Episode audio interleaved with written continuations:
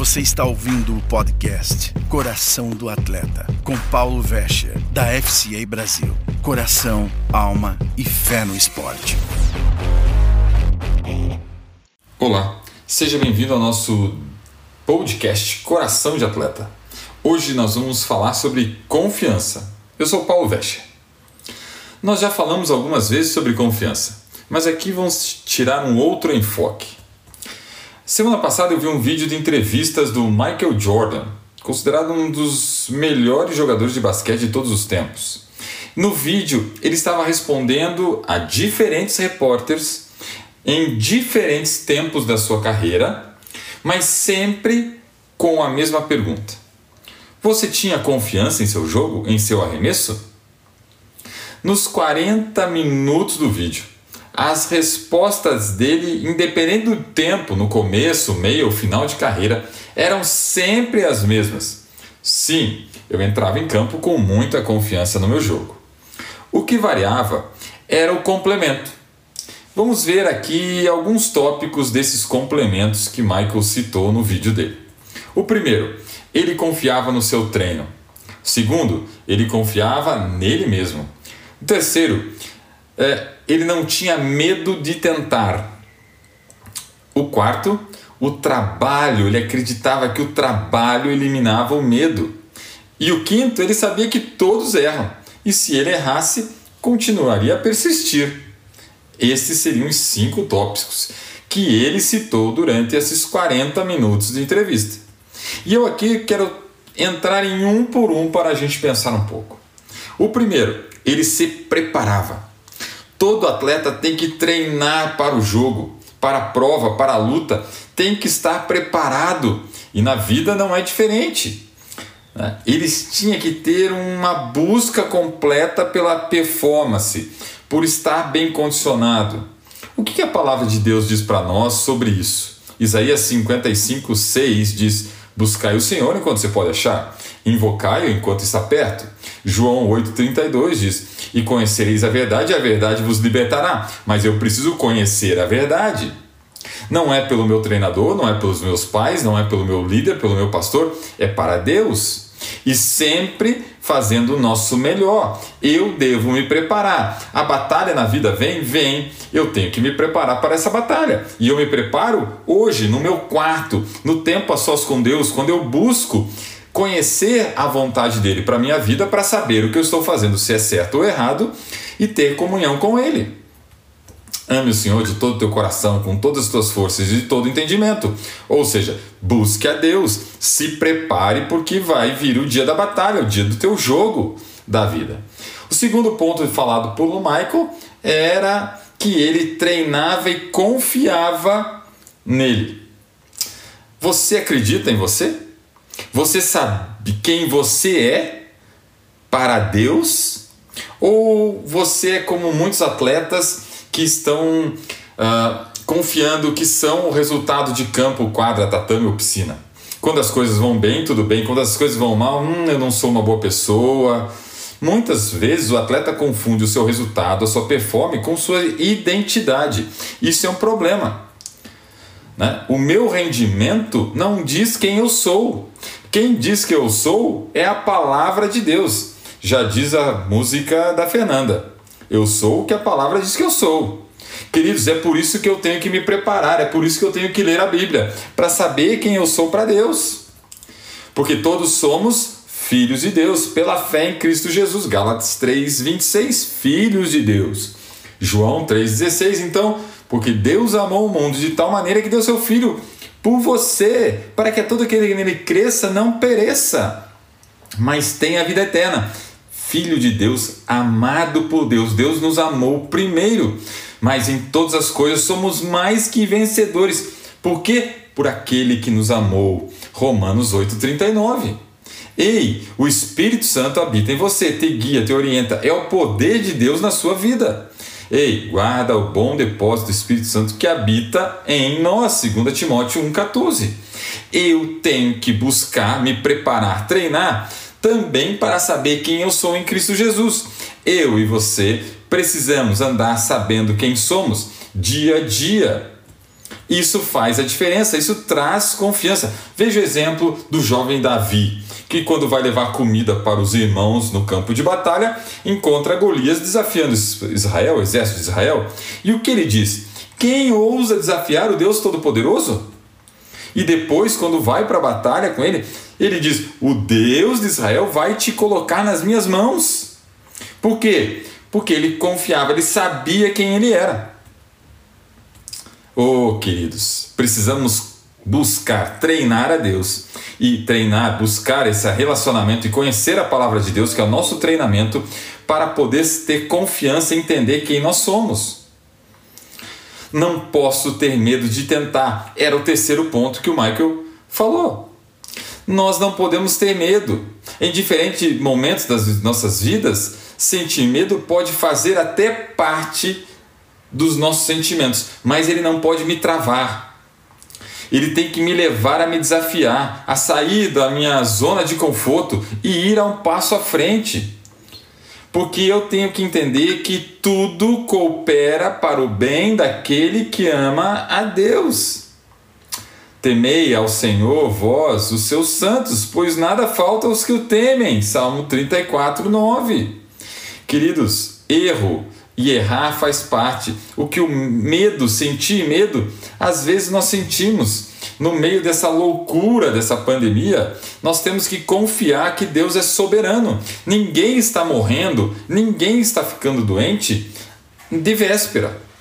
Porque o plano de Deus para cada um de nós está traçado, queridos. O dia que nós vamos nos encontrar com o Pai está escrito. Vamos lá confiando nele ok? Eu não posso ser paralisado pelo medo. Eu tenho que prosseguir temendo, sabendo que o Senhor é soberano sobre as nossas vidas.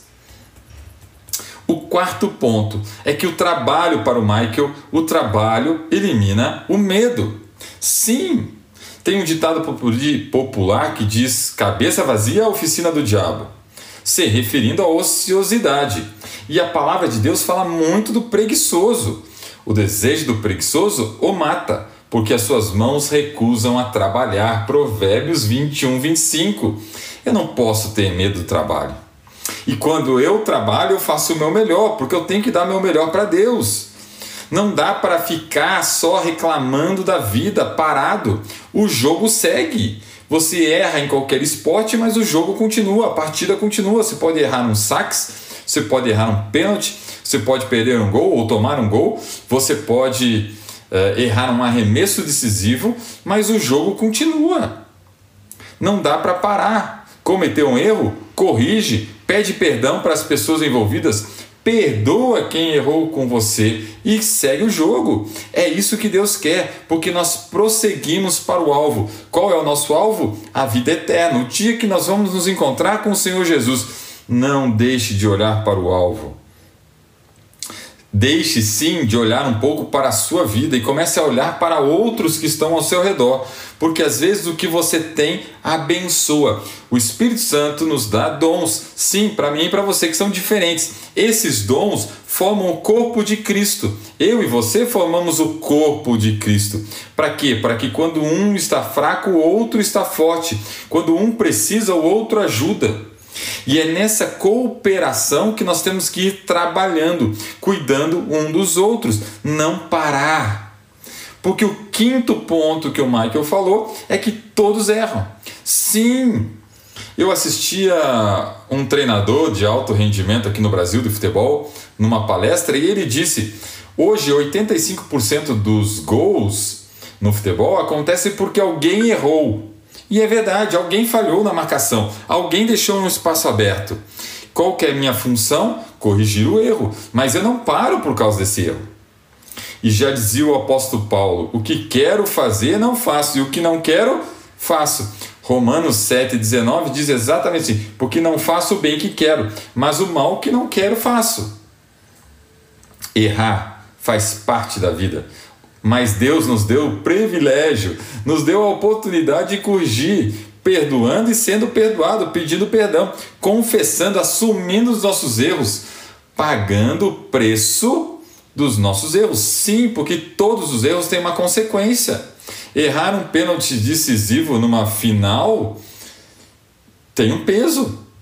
O que eu não posso é baixar a cabeça e parar de jogar por causa desse erro. Eu tenho que consertar o que fiz errado e levantar a cabeça e prosseguir. Porque quando não há mudança de atitude, não existe um verdadeiro arrependimento. É só uma fachada. Agora eu quero acrescentar um ponto que o Michael não falou, porque o Michael não se declara esse cristão em nenhum momento. Eu não conheço a religião dele, não sei a fé que ele tem, mas ele não declara nas suas entrevistas. E o que eu quero acrescentar aqui é o texto de Jeremias 17, 7 e 8. Bem-aventurado o homem que confia no Senhor, cuja confiança está nele. Ele será como uma árvore plantada junto à água, que envia suas raízes pelo riacho. Não teme quando chega o calor, e suas folhas sempre são verdes. Não se preocupa com o ano de seca e nunca deixa de dar fruto. Conversei com um lutador certa vez que me disse: Lembro de uma das piores lutas da minha carreira. Fui absolutamente espancado pelo meu oponente, absolutamente rasgado, disse ele. Mais tarde descobri que ele não tinha metade da minha experiência em lutas. E o que fez a diferença nessa luta, esmagadora para ele, foi o fato de eu ter ficado quase doente de nervoso antes da luta. Na hora da luta, fiquei tímido, fraco, com medo do adversário pelo tamanho dele. No esporte, todos buscam confiança. As pessoas podem encontrar confiança na sua técnica, força, cap capacidade atlética ou preparação. Tem pessoas que buscam nas suas posses, nas suas habilidades na conversa, no dinheiro que tem, a confiança pode vir de vários lugares, não quer dizer que essa seja a certa. Nós, pessoas do esporte, aonde quer que busquemos essa confiança, ela é fundamental para as batalhas, campeonatos, jogos, pois a confiança é fundamental para um bom rendimento atlético. E é muito parecido nas outras áreas da vida. Todos nós precisamos de confiança. O problema é que às vezes vamos buscar nessas coisas que são erradas, nas posses, habilidades e condição física, etc., que eu falei. Mas tudo isso, uma hora nos decepciona. E quando nós precisamos em tempos difíceis, às vezes elas não ajudam. E o que pode ajudar é a nossa confiança no Todo-Poderoso. Sim, Jeremias diz que aqueles que encontram confiança em Deus são como árvores à beira de um rio. Quando o calor e a seca chegarem, suas folhas ainda têm da onde buscar o alimento. Elas continuarão verdes e produzindo frutos.